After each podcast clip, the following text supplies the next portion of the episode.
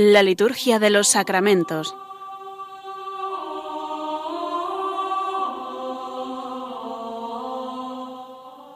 Con el Padre Juan Manuel Sierra.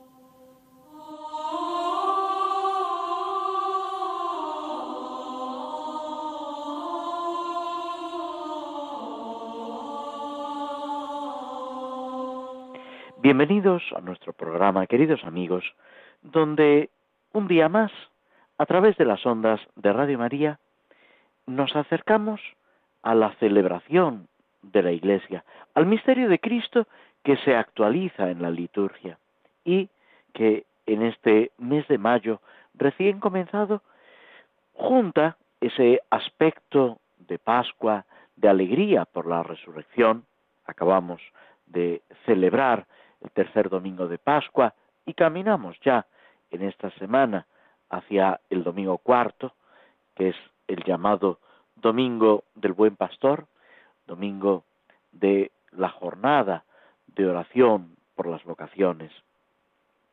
Pero todo esto, como os decía, en un tono mariano, dentro de esa presencia de la Virgen, en el mes de mayo dedicado a ella.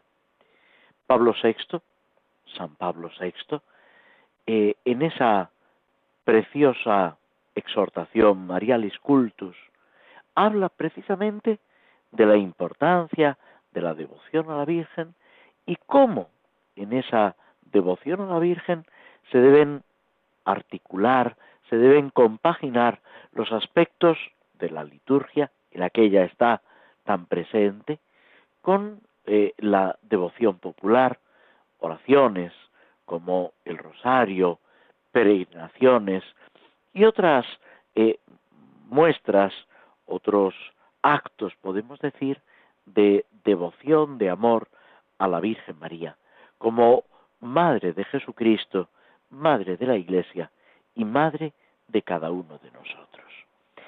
El Evangelio del domingo pasado nos hablaba de esa aparición de Jesús en el lago Tiberiades, de esa delicadeza del Señor, que se presenta a los discípulos, los anima, los reconforta y sobre todo en San Pedro le encomienda esa tarea del pastoreo de las ovejas. Es como un anticipo, podemos decir, de lo que el próximo domingo celebraremos con esa imagen del buen pastor, con esa imagen de Jesús que cuida de sus ovejas, que da la vida por sus ovejas. En estos días, también de la tercera semana de Pascua, una y otra vez está presente esa verdad de fe, ese aspecto central de nuestra existencia cristiana, que es la resurrección del Señor. Y tenemos el día 10 un santo de especial importancia en España, San Juan de Ávila, patrono del clero español, insigne predicador del siglo XVI, declarado por Benedicto XVI doctor de la Iglesia, por sus enseñanzas, por sus escritos, se empeñó en enseñar a la gente instruida y a la gente sencilla ese amor de Jesucristo y ese amor a la Virgen y esa vivencia profunda del Evangelio. De él es esa frase, tiene sobre todo en sus sermones esas frases luminosas, a veces un poco impactantes, que intentaban remover la, la conciencia de su auditorio. Y una de esas frases es que antes prefería verse sin pellejo que sin devoción a la Virgen. Es esa eh, necesidad, podemos decir, de tener presente a la Madre de Jesucristo y a nuestra propia Madre, de vivir esa cercanía de la Señora para que ella nos ponga con su Hijo, como pide reiteradamente San Ignacio en su vida y en los ejercicios espirituales, que ella nos ponga con su Hijo, que ella nos introduzca en ese misterio de la redención, como hizo en las bodas de Caná, como hizo a lo largo de su vida, como hizo en Pentecostés, cuidando de la iglesia naciente. Pentecostés es la gran fiesta con la que se concluye el tiempo pascual. Pero ya en la primera aparición de Jesús resucitado a los apóstoles, se comunica ese Espíritu Santo. No es casualidad que la Virgen María está presente en ese proceso de santificación, de crecimiento, de expansión de la Iglesia, que debe llegar hasta los confines del mundo.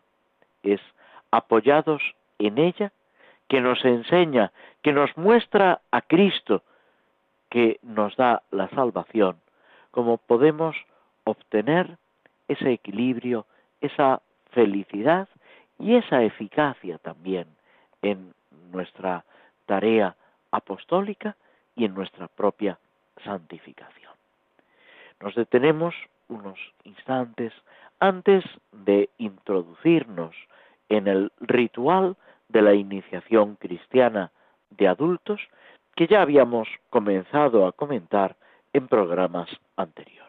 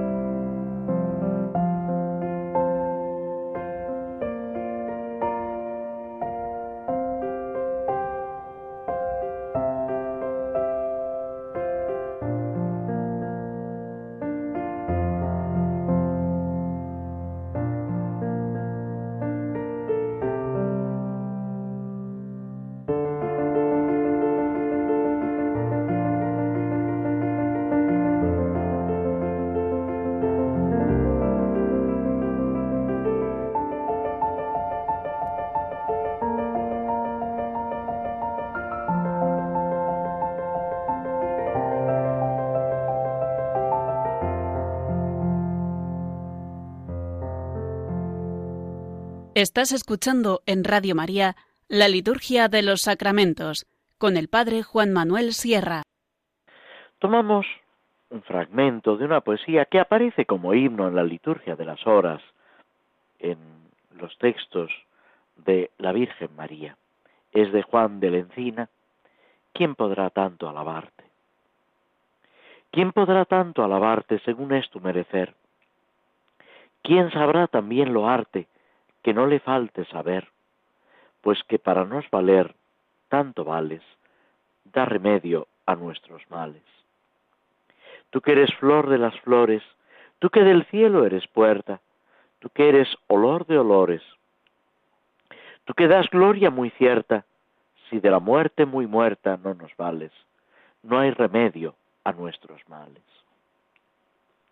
Con esta súplica a la Virgen, que cuida de los catecúmenos, de los que en la vigilia pascual, en este tiempo pascual, reciben el sacramento del bautismo, se introducen en la vida cristiana y empiezan a tenerla a ella como madre de una forma especial. Pues apoyados en esta intercesión materna en este cuidado vamos a seguir reflexionando sobre el ritual de la iniciación cristiana de adultos, que en su introducción nos va presentando todo ese recorrido catecumenal, de preparación, de ir formando en el que se prepara a recibir el bautismo esa imagen de Cristo que llegará a su plenitud con los sacramentos de la iniciación cristiana. Habíamos hablado de cómo tiene lugar esa celebración del bautismo, esa ablución con agua, qué significa la participación mística en la muerte y en la resurrección de Cristo. Por eso con mucha frecuencia los baptisterios tienen tres escalones, recordando esos tres días de Jesús en el sepulcro. Morir con Cristo para resucitar con Él. Por eso también es relativamente frecuente en los baptisterios antiguos encontrar esa forma octogonal, porque Jesús resucita el octavo día, el día después del sábado. Sabéis que los judíos contaban eh, la semana de sábado a sábado y Jesús resucita al día siguiente, el domingo, al octavo día, que es el día de la nueva creación, de esa obra maravillosa que tiene lugar a través de la muerte y la resurrección del Señor. Una idea que se repite, que aparece en el pregón pascual y en las oraciones de Pascua. ¿De qué nos serviría haber nacido si no hubiéramos sido redimidos? Esa comparación entre la creación y la redención, que la redención lleva a plenitud esa obra salvadora de Dios de su misericordia. Una vez realizada la eh, unción, ese perdón, ese lavado con agua, viene la unción con el crisma, significando ese sacerdocio de los bautizados, ese participar de Cristo, sacerdote, profeta y rey, y esa ascripción al pueblo de Dios como comunidad de vida. La vestidura blanca, el cirio encendido, ese deseo, esa invitación a caminar como hijos de la luz. Después tiene lugar eh, la celebración del sacramento de la confirmación. Cuando se trata de un adulto, ya lo hemos dicho, se reciben los tres sacramentos de la iniciación cristiana en la misma celebración, salvo situaciones especiales, como puede ser una situación de peligro de muerte. No siendo así, el obispo, que es al que le corresponde presidir la iniciación cristiana, bautiza, confirma y en la celebración de la misa, en la que se incluye esa iniciación cristiana, administra a los nuevos bautizados el cuerpo y la sangre de Cristo. Participan por primera vez en la Eucaristía. Cuando por un motivo o por otro no preside el obispo, debe el obispo autorizar al presbítero que eh, va a realizar los sacramentos de la iniciación cristiana a que también pueda confirmar para que el nuevo cristiano reciba simultáneamente, dentro de la misma eh, celebración, los tres sacramentos y se complete esa iniciación cristiana. A continuación del bautismo viene la confirmación, nos dice el ritual, a no ser que haya graves razones en contra. Con estos dos sacramentos se significa esa unidad del misterio pascual, de la salvación que Cristo comunica. No es casualidad, se leía en el segundo domingo de Pascua, o el domingo de la Divina Misericordia, que es el final de la octava pascual, cuando Jesús se aparece a los apóstoles y les dice, recibid el Espíritu Santo y sopla sobre ellos para comunicarles ese Espíritu Santo. Es el fruto de Cristo resucitado, de, del misterio pascual, de la acción salvadora de Jesucristo. Ese vínculo entre la misión del Hijo y la efusión del Espíritu Santo marca, exige, podemos decir, la conexión entre ambos sacramentos, el bautismo y la confirmación. La acción santificadora de Dios es, por supuesto, de las tres personas divinas, pero hay una apropiación, una significación especial por lo que se refiere al Espíritu Santo. Después de los ritos complementarios del bautismo, o sea, la entrega del cirio de la vestidura blanca,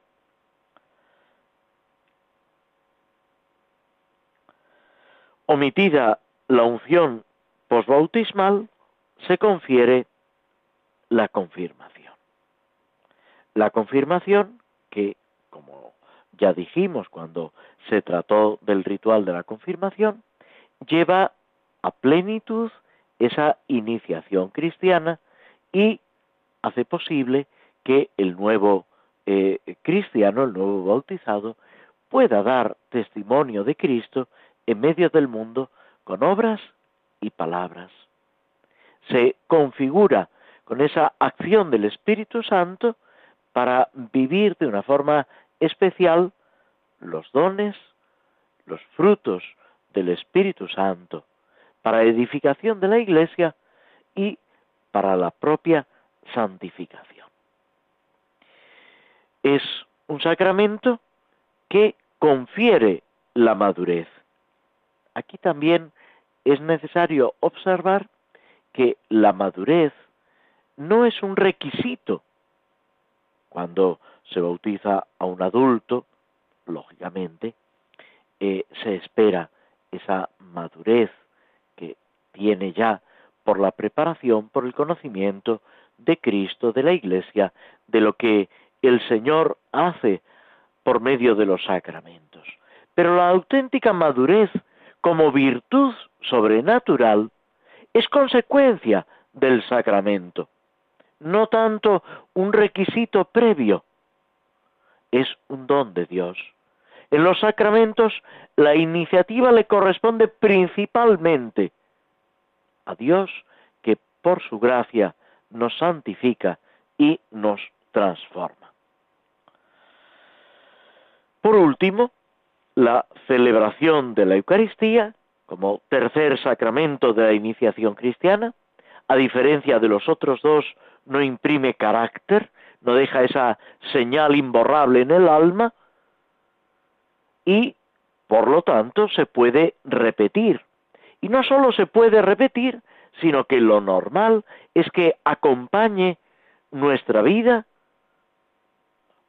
a lo largo de todo su recorrido, desde el momento del bautismo, en el que en la misma celebración recibimos el cuerpo y la sangre de Cristo, hasta el momento del viático, cuando es posible, en el que el cristiano moribundo, a punto de fallecer, recibe la Eucaristía como pan para el camino, como alimento para esa última peregrinación antes del encuentro definitivo con Dios, antes de ese abrazo con Cristo. No olvidemos lo que el mismo Jesús enseña en el discurso eucarístico, lo recoge San Juan en el capítulo sexto de su Evangelio. La Eucaristía es prenda de vida eterna, es anticipo ya de esa vida eterna. Ese recibir la Eucaristía a lo largo de nuestra vida nos va preparando, disponiendo para la vida eterna y nos va haciendo participar ya por la gracia, es ese juego de palabras que tanto se utiliza en la teología, el ya sí, pero el todavía no. Realmente a través de la gracia se está realizando esa transformación, pero todavía no. Todavía no ha llegado a su plenitud, a su expresión máxima, a su punto culminante, que tendrá lugar cuando veamos a Dios cara a cara, cuando estemos ya disfrutando de esa amistad y presencia plena de Dios, y más aún si cabe, cuando llegue el momento de la resurrección de la carne, cuando también nuestro cuerpo, unido de nuevo a nuestra alma, a nuestro espíritu, participe definitivamente de la alegría de Dios, porque estamos llamados a participar en cuerpo y alma. Lo que reconocemos ya en Cristo y en su Santísima Madre, la Virgen María, asunta al cielo en cuerpo y alma, lo esperamos para cada uno de nosotros al final de los tiempos. No nos toca a nosotros poner los plazos, establecer los tiempos, pero sí confiar con una certeza absoluta en la promesa de Dios, que cumple lo que promete, que lo va realizando en nosotros por medio de su amor. Esa participación en la Eucaristía del nuevo bautizado, del neófito, lleva a su expresión máxima, podemos decir, esa dignidad del sacerdocio real. Participamos del sacrificio de Cristo. Tomamos parte activa en la oración de los fieles y en la oblación del mismo Señor. Hasta ese momento, los catecúmenos, cuando terminaba la liturgia de la palabra, debían abandonar la celebración en espera de esa participación plena, ya bautizados. Ha llegado el momento es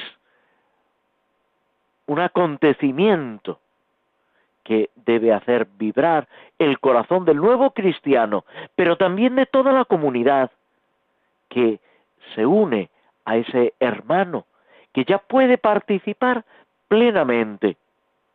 La vida G es prácticamente el primer escrito que no pertenece al Nuevo Testamento que nos ha quedado primer escrito cristiano, y habla de cómo los cristianos, lo mismo que el trigo disperso en los montes, forma una unidad en el pan, los cristianos dispersos en el mundo forman una unidad en el cuerpo de Cristo. Algo parecido va a repetir unos pocos años después, a comienzos del siglo II, San Ignacio de Antioquía, obispo y mártir, que va hacia Roma para ser devorado por las fieras, y que anhela ser trigo de Cristo, amasado por los dientes de las fieras.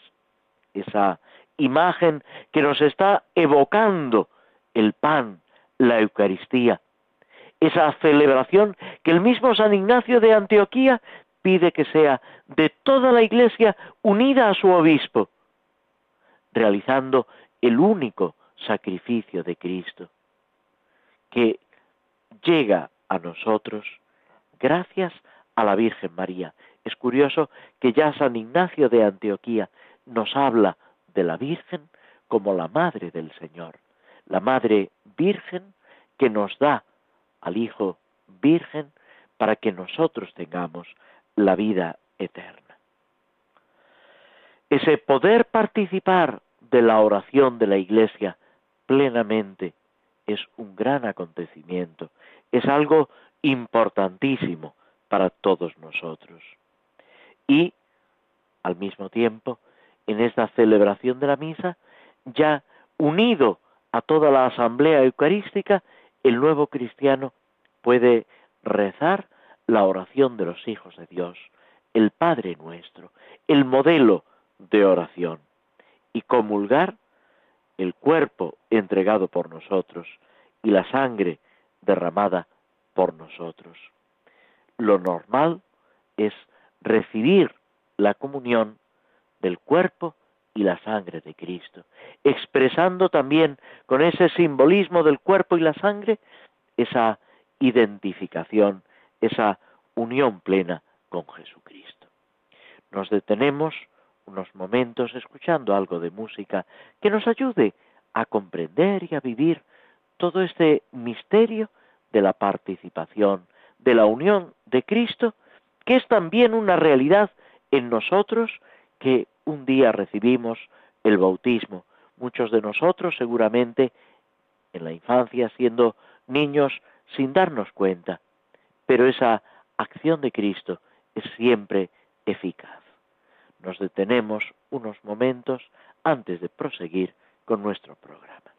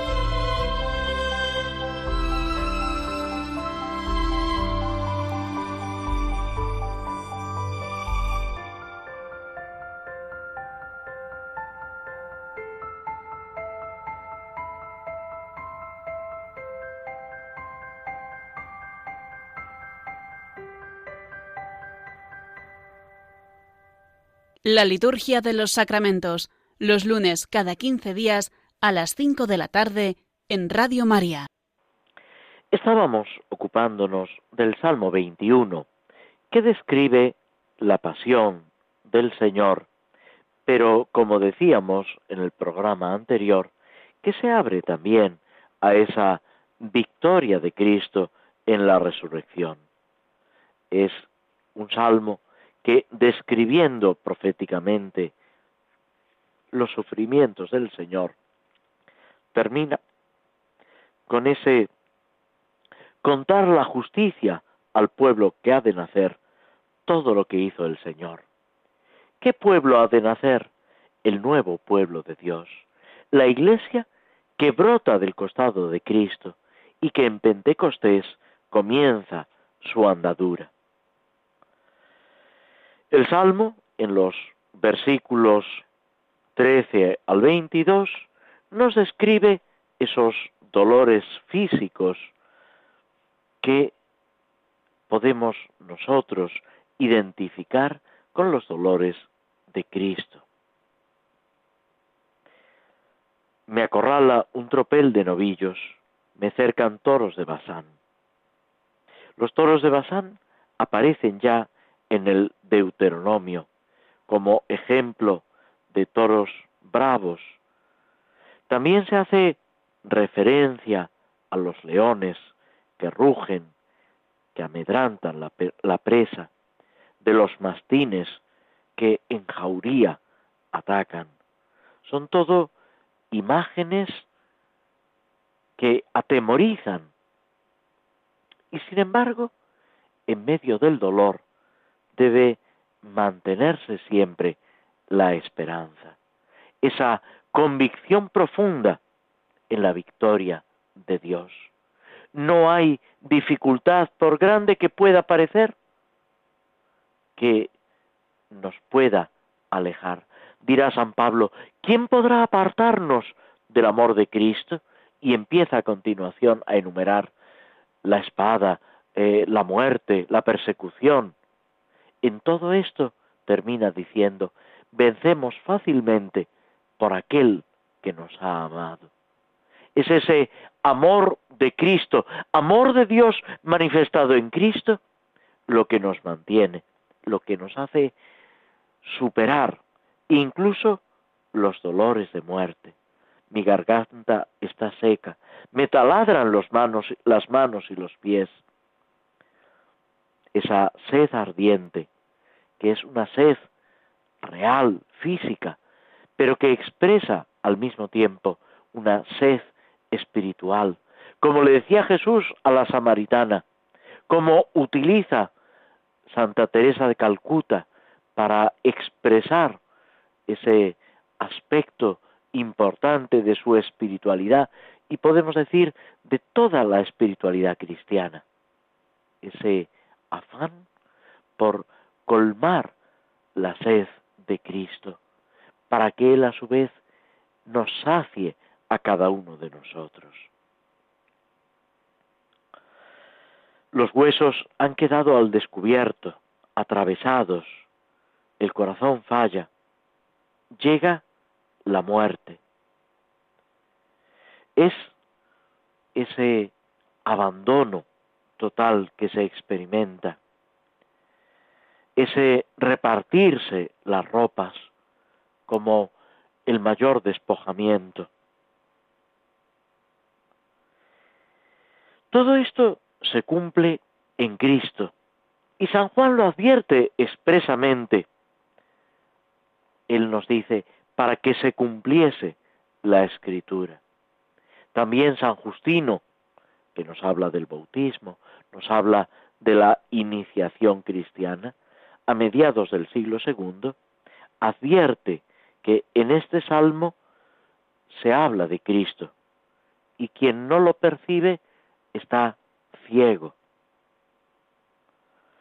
Lo más importante es llegar a comprender que Cristo realiza ese ideal del justo, esa entrega en manos de Dios por la salvación. Él sufre la muerte afrentosa en la cruz. En una poesía del príncipe de Esquilache, en un soneto, nos expresa también esto mismo. En este leño por mis culpas veo la luz sin resplandor, muerta la vida, que de aquel costado fue la herida, puerta de la heredad que en fe poseo. ¿Quién dirá que su afrenta fue trofeo y venciendo la muerte fue vencida y que levanta al hombre su caída y el justo pone en libertad al reo? efectos tuyos son, leño sagrado, reparador glorioso de la ofensa, de aquel primero en que nació el pecado. En ti el castigo se volvió defensa, y del hierro en que Adán vivió culpado, con acero se dio la recompensa. Todo esto se cumple, se expresa de otra forma en el Salmo, pero esa realidad es la misma. A partir del versículo 23, entramos ya en la acción de gracias. Se da un cambio profundo, brusco. El salmista ya no piensa en sí mismo, sino en la acción de gracias que junto a los fieles da a Dios. Es esa seguridad, esa confianza absoluta en el auxilio divino, aunque no sepamos ni cómo ni cuándo vendrá a nosotros. Fieles del Señor, alabadlo. Linaje de Jacob, glorificadlo.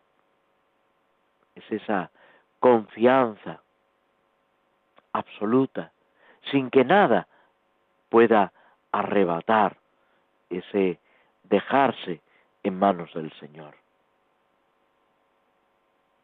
Contaré tu fama a mis hermanos.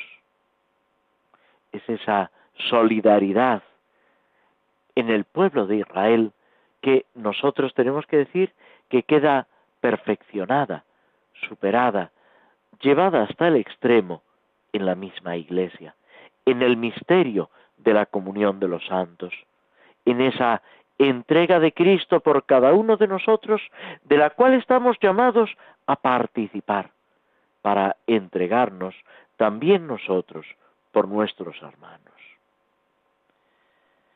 En segundo lugar, la solidaridad en la iglesia de Cristo. Es algo esencial a la iglesia. En virtud de la muerte y la resurrección del Señor, somos todos hermanos, miembros vivos de la iglesia. Formamos un solo cuerpo, el cuerpo total, cabeza y miembros. Por eso podemos decir con San Pablo, son manifestaciones del Espíritu para el provecho común. Es saciarnos en la contemplación de Cristo, en la vivencia de su salvación. Es esto lo que conmueve el mundo, lo que comunica la verdadera vida, que debe hacerse eco en nuestro propio corazón. Esto es la Pascua del Señor. Esto es vivir la resurrección del Señor con alegría. Nos detenemos durante otros instantes antes de pasar a la última parte y conclusión de nuestro programa.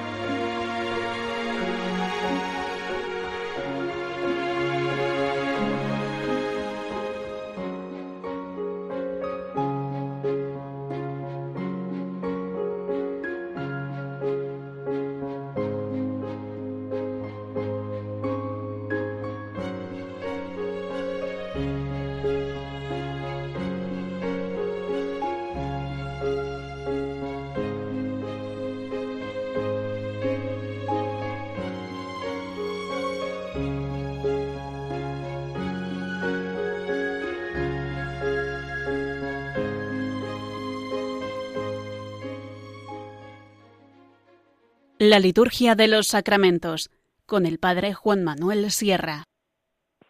En esta última parte del programa acabamos de escuchar una música de la película del Señor de los Anillos. Vamos a proseguir con esa lectura espiritual, digámoslo así, de esta obra de Tolkien. Habíamos dejado a nuestro amigo Frodo, que es, podemos decir, el protagonista principal de la obra, que vive en la comarca, en este pequeño pueblecito, ha heredado de su tío la casa, todos los bienes, lleva una vida tranquila, pero con una cierta inquietud, con un deseo de más. Algo que nos pasa tantas veces también a nosotros y que en muchas ocasiones puede ser una gracia de Dios, ese sentir que podemos hacer más. San Ignacio en los ejercicios espirituales preguntará, ¿qué he hecho por Cristo? ¿Qué hago por Cristo? ¿Qué puedo hacer por Cristo? Frodo, sin que se hable aquí, por supuesto, de un planteamiento sobrenatural, pero siente como una cierta pena por no haber acompañado a su tío Bilbo. Siente al mismo tiempo un deseo de algo más, de aventuras, de salir de su vida cómoda, tranquila, para buscar ese sentido profundo de su existencia. Cuando llega a la edad que tenía su tío, cuando comienza las aventuras, siente como una fuerza que lo impulsa. Hay rumores en el mundo exterior de cosas extrañas. Siente noticias, voces. Los elfos, estas criaturas que ayudan a unos y a otros, que son, en la obra de Tolkien, seres superiores, que, podríamos decir, evocan de alguna manera, sin que lo podamos identificar, a los ángeles. También van, vienen, llevan noticias. Los ángeles son mensajeros de Dios. En medio de todo esto, Frodo se interroga, se pregunta, acusa una cierta preocupación. El mal está actuando. Hay signos. Como advierte Jesús a los discípulos. Los hobbits, estos pequeños seres a los que pertenece nuestro amigo Frodo, no tenían mucha idea de estos personajes maléficos, pero saben que no todo es bondad. Lo que dirá Jesús en el Evangelio, hay trigo y hay cizaña. En el corazón de cada uno y en el mundo que nos rodea. De todo esto se discute, hay quien no quiere prestarle atención, hay quien está conforme con la vida mediocre que lleva, no aspira a más. Las noticias le parecen patrañas. Busca simplemente tener sus necesidades aseguradas, llevar una vida cómoda. Hay otros que se interrogan, se cuestionan, se preocupan. ¿Cómo pasa en nuestra sociedad? Hay quien lo único que desea es que no le compliquen la vida y vive sumergido en su egoísmo. El Evangelio, Jesucristo, la fe, nos invitan a salir de nosotros mismos, a descubrir en nuestros hermanos a Cristo que sufre, a ayudar con nuestro tiempo, con nuestra palabra, quizá también con nuestro dinero, con los medios que el Señor nos ha dado, no para que los guardemos egoístamente, sino para que fructifiquen, para ayudar a que se anuncie el Evangelio, que se difunda el amor a la Virgen, que es una forma de difundir a Cristo y a la Iglesia. Todo esto lo vemos en los que están en la posada, hablando, haciéndose eco, rechazando las noticias. Para algunos todo es normal, no hay que preocuparse. Para otros hay que estar atentos, hay que descubrir y vivir lo que el Señor nos va presentando en cada momento. Y es en este momento, en esta situación de incertidumbre de Frodo, cuando su amigo, nuestro amigo Gandalf el mago, vuelve a aparecer después de una ausencia de años. Los amigos aparecen, desaparecen, pero ahí están. Y es importante vivir esta amistad profunda. A veces en nuestro mundo se olvida la amistad o se etiqueta buscando el provecho o criterios falsos, engañosos, pecaminosos. Hay una amistad auténtica,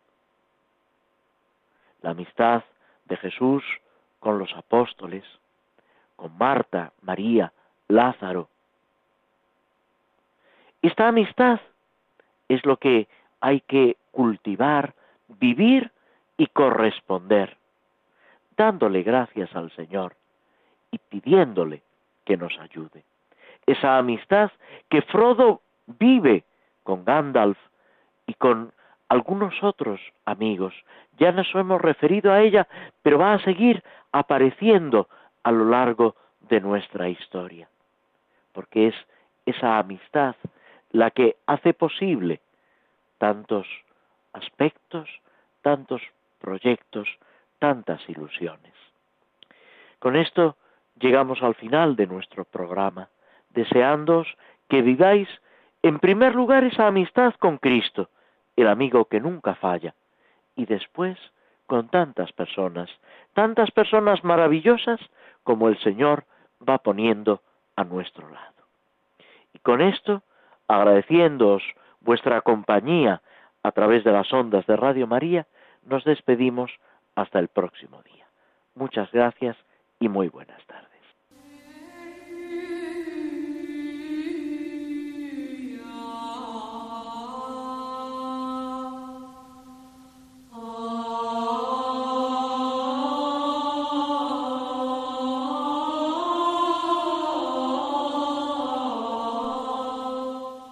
Así concluye en Radio María la Liturgia de los Sacramentos, un espacio dirigido por el Padre Juan Manuel Sierra.